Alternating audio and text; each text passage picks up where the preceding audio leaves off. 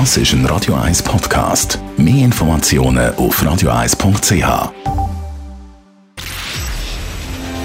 Shortlist. Namen, wo Schlagzeilen machen. Diskutiert von Mark Jäcki und dem persönlichen Verleger Matthias Ackeret. Jetzt auf Radio 1. Präsentiert von der IH Keller AG. Ihre Skoda-Partner. Jetzt mit dem Skoda Karoq Spotline. ihkellerag.ch Willkommen zu der letzten Sendung in diesem Jahr. Lucien Favre ist einer von den Namen. Borussia Dortmund entlässt den Schweizer nach unbefriedigenden Leistungen von der Mannschaft.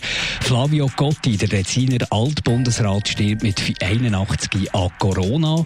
Und Jennifer Govo, Journalistin vom Westschweizer Fernsehen RTS, läuft wegen einem kritischen Interview mit dem Alain Berset in einen Shitstorm.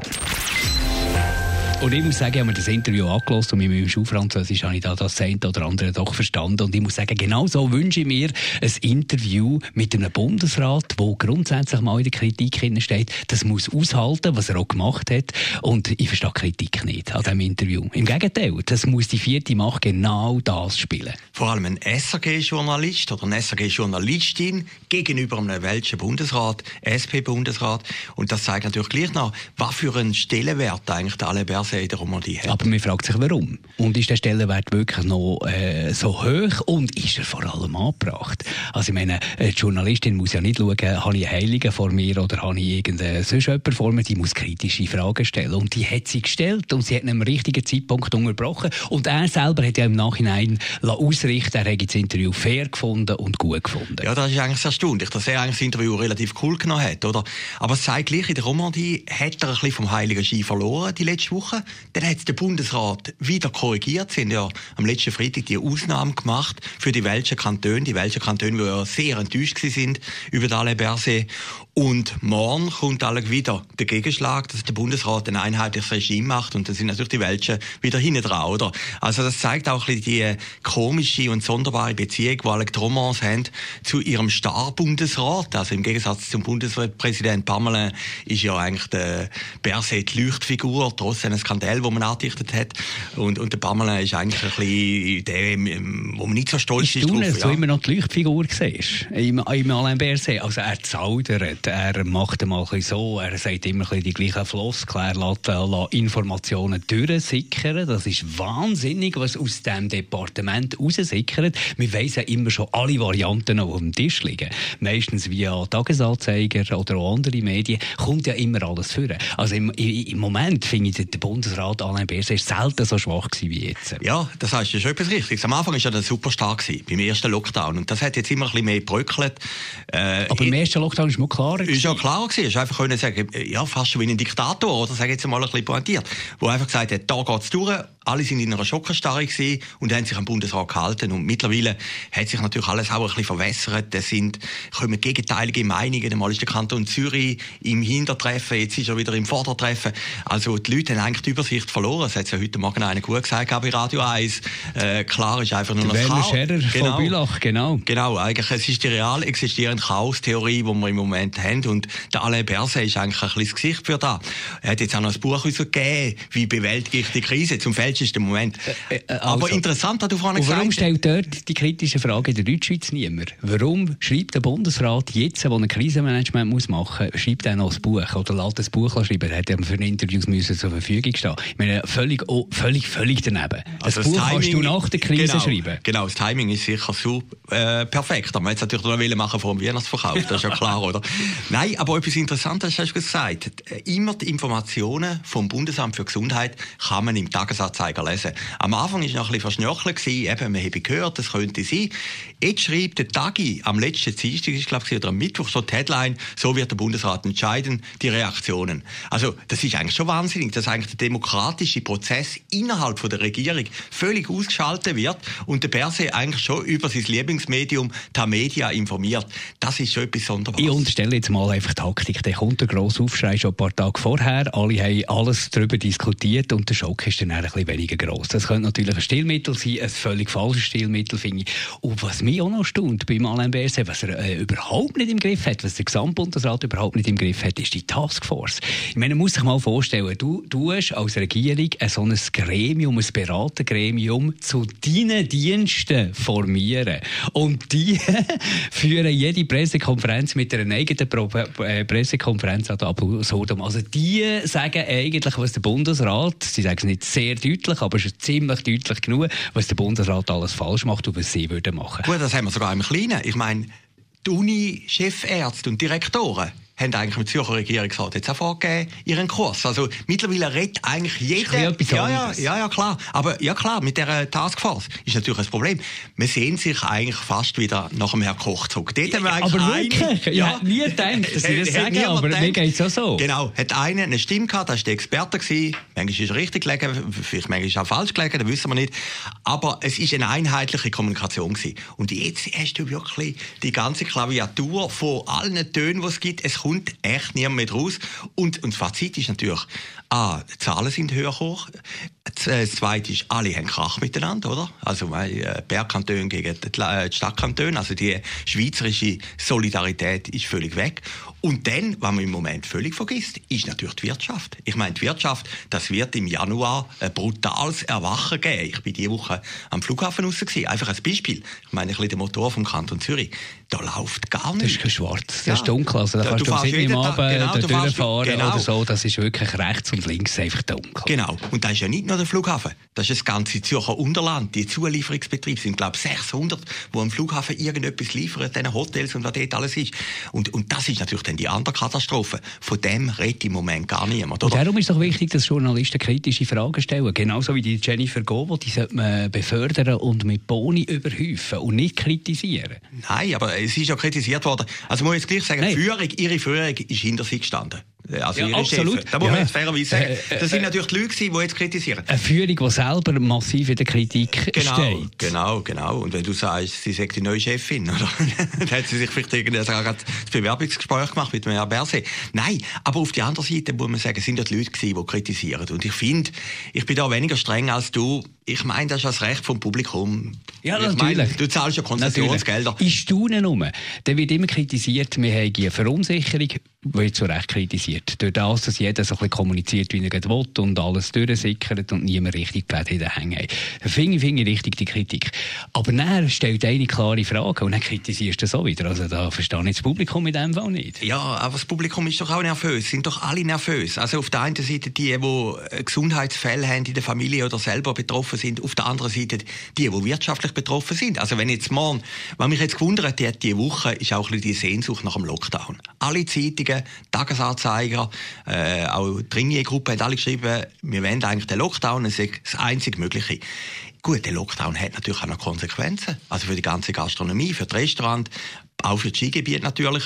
Und dann gibt es natürlich noch ein anderes Problem. Über das redet gar niemand. Jetzt kommen die Festtage. Viele Leute hocken die viele Familien sind allein. Das ist natürlich, irgendein Gang in ein Restaurant ist manchmal auch noch eine Abwechslung gewesen. Man konnte rausgehen. Ist alles zu. Wir haben nicht mehr die gleiche Situation wie im Sommer, wo du hast die Limit an den See, sondern es ist kalt, es ist winter, es ist trübe. Aber es sind ein paar Tage. Weißt du, die Weihnachtstage ein paar Tage. Man tut die natürlich auch immer ein bisschen überhöhen. Ich verstehe, das ist wichtig, ist für mich auch wichtig, Weihnachten. Aber, aber es sind ein paar Tage. Und, und willst du wegen ein paar Tagen ja, irgendwie ja. überfüllte Spitäler, natürlich. Todesfälle, die nicht nötig wären, in Kauf nehmen? Also ich, ich glaube, das ist eine Abwägung, oder? Ja, klar, natürlich. Ich möchte auch nicht entscheiden. Das ist eine schwierige Entscheidung. Also ich will auch nicht irgendwie eine Stellung beziehen. Ich sage einfach, da vergisst man ein bisschen, oder? Und es sind nicht nur ein paar Tage. Es geht natürlich in Januar rein kälteste Monat, trübste Monat, oder? Und dann kommt die wirtschaftliche Geschichte, oder? Wenn wir jetzt zurückschauen auf das Jahr, die einzige Konstante ist doch immer gewesen, dass der Fokus einmal auf der Wirtschaft war und dann wieder auf der Gesundheit. Und jetzt ist er völlig auf der Gesundheit. Aber ich könnte mir vorstellen, wenn die Zahlen runtergehen und ein bisschen besser wird, an selber Front, dann kommt der wirtschaftliche Hammer. Dann redet man nur noch über die Wirtschaft, über die Arbeitslosen, über Konkurse. Oder? Und das pendelt immer ein bisschen hin und her. Ich möchte nicht Politiker sein in dieser Situation. Flavio Gotti, der Tessiner Altbundesrat, ist gestorben mit 81 an Corona. Das ist äh, die, tragische, die tragische Nebenerscheinung von diesem Todesfall. Ja, der Flavio Gotti vor allem äh, in Erinnerung wegen, wegen dem sympathischen Dialekt, oder? Wenn er, wenn er Deutsch geredet hat, mit dem Tessiner Einschlag. Äh, du hast, glaube ich, irgendwie bei, bei seinem Rücktritt bist du, glaube ich, Bundeshauskorrespondent gewesen, oder? Ja, ich habe ein paar Mal Interview gehabt. Aber jetzt hast du gerade noch etwas Interessantes gesagt. Todesfall Corona da zuckt man natürlich immer zusammen, oder? Dann weiß man, es kommt einem schon relativ näher und es gibt einfach harte Schicksal, oder? Das ist eigentlich ein bisschen das, was wir vorne diskutiert haben. Ja, ich habe ein paar Mal interviewt. Ich mag mich erinnern, das erste Interview habe ich gemacht 1987. Da bin ich noch Moderator bei Radio Munot und äh, da habe ich mit dem Manny Frey zusammen so eine Morgensendung gehabt da haben wir gesehen, eben, der, der Koller wird und der Kotti sind äh, Kandidaten für den Bundesrat. Und dann haben wir beide angerufen. Wir haben ins Büro angerufen und irgendwie die Sekretärin hat weitergelenkt an Herrn Kotti. Und wir haben das Interview gemacht, irgendwie zwei Tage vor der Wahl. Und mit dem Koller genau das Gleiche, oder? Wäre heute alle undenkbar, alle die Spontanität. Ein unkomplizierter ja, ist es da genau. Das hat mich eigentlich immer beeindruckt. Und er ist natürlich schon ein, ein äh, Senior gewesen, äh, eine Persönlichkeit, oder? Ich meine, er ist, obwohl er ja 19, äh, 2001 ist, er, glaube zurück, 1999 ist er zurückgetreten, man hat ihn immer noch kennt. Er ist einer der bekannten Bundesräte. Und man hat so das Gefühl gehabt, er, hat ein bisschen, er hat ein bisschen mehr gemacht für den Kanton Tessin und darum haben wir ja den, den Tessiner Bundesrat so, so oft, dass es irgendwie geht, als der Ignazio Gassis jetzt für äh, den Kanton Tessin macht. Gut, vielleicht im Nachhinein tut man immer alles ein bisschen glorifizieren, aber ich habe so das Gefühl, er war ein guter Repräsentant für den Kanton Tessin. Natürlich, er hat wirklich so etwas Staatsmännisches gehabt. Er war immer auf EU-Kurs Er ist natürlich in die 1992er-Geschichte gekommen mit dem EWR. Er hat auch zu denen gehört, die eigentlich das Beitrittsgesuch im Mai 1992 äh, eingereicht haben in Brüssel, wo gesagt haben, die Schweiz soll der EU beitreten, oder? Und das ist natürlich dann ein bisschen das Verhängniswort in der EWR-Abstimmung. Also er war ein völliger Pro-Europäer. Aber er ist eine Figur gewesen, oder? Und er hat etwas gemacht, was man heute vielleicht bei der Bundesrat nicht mehr so hat. Als er zurückgetreten ist, hat er nicht mehr über Politik geredet, oder? Er ist dann, glaube ich, Verwaltungsrat, die CS, Georg Fischer in Schaffhausen. Aber Politik ist kein Thema mehr für ihn, oder? Er hat, hat dann geschwiegen. Und er ist eigentlich da wirklich ein Repräsentant, wie man sich früher am Bundesrat vorgestellt hat. Du hast vorhin gesagt, wegen dem Gassisch.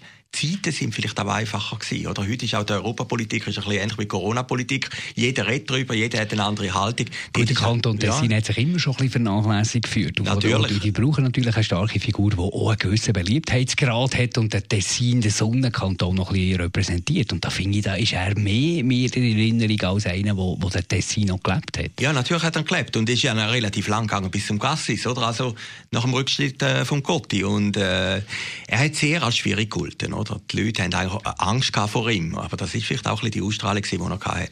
Und, und wie gesagt, das sind ja eigentlich Meldungen, wenn man die liest, äh, läuft es einem schon kalt Rücken ab, vor allem eben noch in Beziehung mit Corona. Gehen wir noch zum Lucien Favre, in unser Kerngeschäft Fußball, Borussia Dortmund, ein Schweizer, der diesen grossen Club trainiert, da sind wir natürlich alle zusammen stolz gewesen. Jetzt ist er entlassen worden, nach so ein bisschen schwankenden Leistungen von der Mannschaft. Also ich weiß gar nicht, warum wir eigentlich über Trainerentlassungen diskutieren. Es ist eigentlich immer das Gleiche.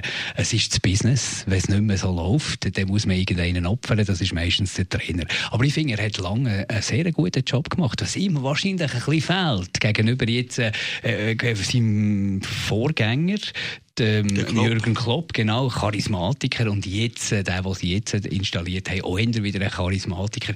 Das fehlt vielleicht dem Lucien Favre ein bisschen, so ein bisschen die Nähe zu den Fans, das Kernige, die, die, die kernigen Sätze. Ja, und das äh, gehen, oder? Dass, dass der einfach, dass, wenn du anschaust, denkst, der will gewinnen, oder? Einfach das Durchlaufen, da hat er irgendwie nicht und ja, hat viel verloren die Ansprüche sind natürlich relativ hoch, Spitzenfußball. Und hat natürlich plötzlich die Unterstützung von den Stars nicht gehabt. Ja, wir die, mal man wieder mal, die, wie die Mannschaften eigentlich auch eben Macht haben, die einzelnen Spieler. Ja, wenn natürlich. sich die gegen Trainer können, können verschwören oder wenn die den Trainer lackieren, dann ist äh, für mir hat mal jemand gesagt vom FC Zürich, der ihn sehr, sehr gut kennt hat. Äh, also der, der Favre, äh, man hätte ihn nicht, nicht richtig können lesen. Auf die einen Seite natürlich völliges Genie, oder? Hätte können Spieler besser machen, hat die Spieler auch entdeckt. Und hat junge Spieler können besser machen. Genau. Und das hat er auch sehr gut gemacht bei Borussia Dortmund. Er hat junge Spieler besser gemacht. Er hat die vorwärts gebracht. Er hat eine Spielphilosophie reingebracht. Aber eben ist immer schon ein bisschen angeschlagen gewesen. Also ist schon, schon länger ist er ja in der Diskussion. Und jetzt hat es einfach nicht mehr gelangt. Ja, und er hat nie etwas gewonnen seit FC Zürich, oder? Er ist ja zweimal hintereinander Meister geworden und hat den Cup gewonnen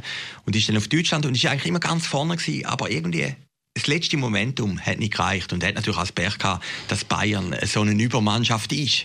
Äh, da kannst du machen, Gut, was er willst, hat dort ja? in seiner ersten Saison hat, glaube ich, irgendwie 9 Punkte Vorsprung auf, äh, auf Bayern München und hat es dann auch noch verspielt. Dort hätte er müssen den Titel holen natürlich. Ja, er hat Alex selber nicht.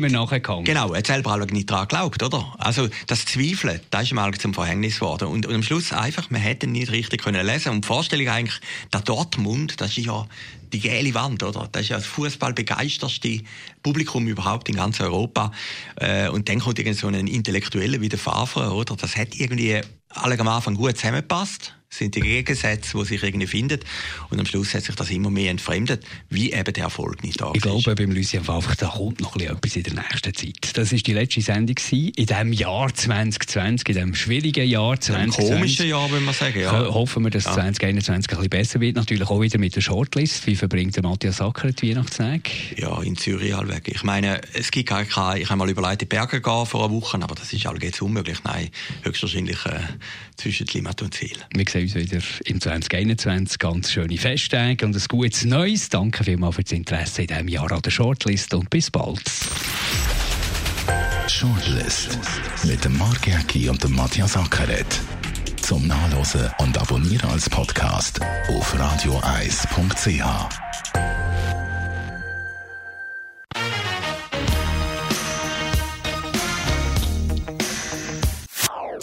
Das ist ein Radio 1 Podcast. Mehr Informationen auf radioeis.ch.